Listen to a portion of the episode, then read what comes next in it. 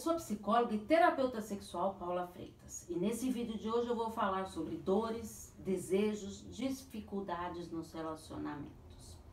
Está passando por dificuldade no seu relacionamento? É uma dor que não está conseguindo lidar ali? Será que essa dor é individual ou são essas dificuldades no seu relacionamento? Avalie, será que é importante uma terapia individual ou de casal? Estou à disposição para esclarecer essas suas dúvidas. É só enviar uma mensagem no meu WhatsApp no 11 98313 2371. Então, vamos para as perguntinhas de hoje sobre relacionamentos. Tem perguntas para me enviar para eu responder aqui para você? É só me enviar que eu tenho um grande prazer em responder. Primeira pergunta: fale sobre homens donos de casa enquanto a esposa trabalha fora e os efeitos dessa relação. Antigamente era muito comum o homem sair para trabalhar para prover o sustento familiar. Já a mulher ficava em casa para cuidar dos filhos e das tarefas domésticas. Atualmente as coisas mudaram bastante. A mulher ela está conquistando cada vez mais o seu espaço no mercado de trabalho. E com essas mudanças, o casal teve que aprender a dividir as tarefas domésticas para que não sobrecarregue nenhuma das partes. Não é verdade? Mas existem também alguns casais em que a mulher trabalha fora e o homem ficou encarregado para cuidar mais da casa.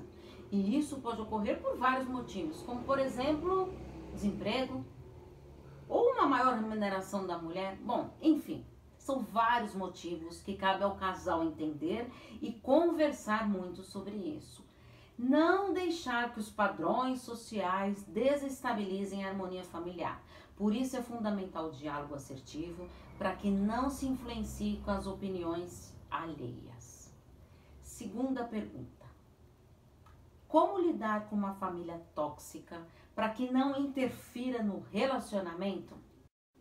A interferência familiar ela pode prejudicar muito o relacionamento do casal. Então será fundamental ter cuidado para que não permita a influência dos familiares na sua relação.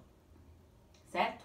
Quando se trata de uma família tóxica, deve-se tentar manter uma certa distância, aproximando somente quando necessário, para que não se contamine com as manipulações emocionais. O ideal é o casal resolver os seus próprios conflitos, porque toda relação passa por crises. E isso deve ser solucionado pelo próprio casal. O casal ele deve conviver em harmonia, respeito, demonstrações de afeto, para que possa sim ter um relacionamento saudável e sem a interferência dos familiares. Terceira pergunta: quais são as maiores dores vivenciadas nos relacionamentos? Ninguém gosta de sofrer, mas a dor é algo inevitável. E isso também acontece nos relacionamentos. A dor no relacionamento é uma dor psíquica, trazendo um sentimento de consternação, ou seja, uma grande tristeza. Quando a pessoa ali está com seu parceiro amado, o seu eu fica contemplando os prazeres da companhia. Mas quando o parceiro não está mais junto, a pessoa ela passa a viver entre os desejos e as fantasias. Então o diálogo ele é fundamental para encarar qualquer dificuldade ou dor no relacionamento, porque os sentimentos reprimidos, eles prejudicam a relação.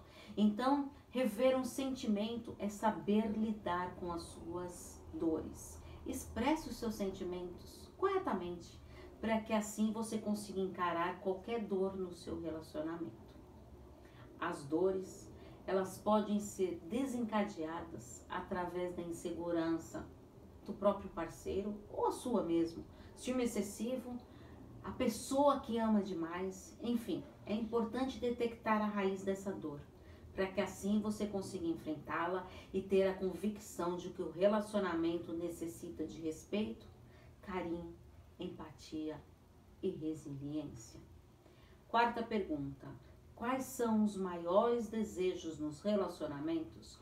O relacionamento saudável é o maior desejo dos casais que querem estar bem numa relação e felizes.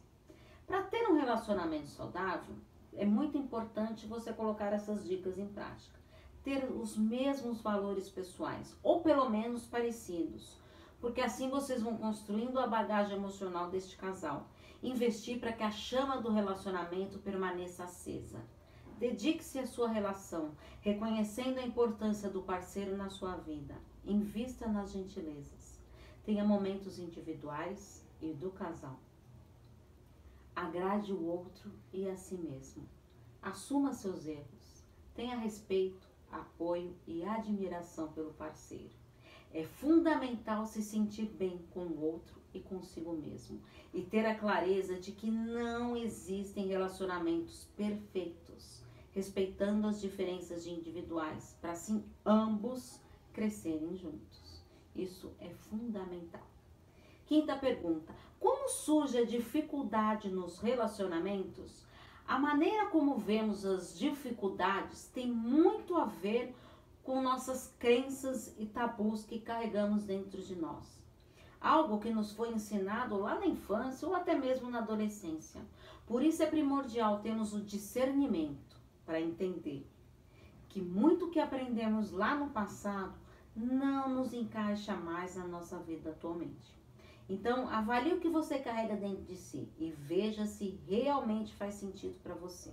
A psicoterapia é um grande passo para essa transformação de crenças limitantes, para sim enfrentá-las e entender que temos que encarar as dificuldades. E se tiver com medo, vá com medo mesmo.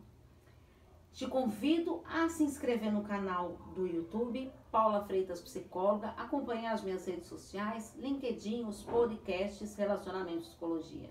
Porque afinal, quem cuida da mente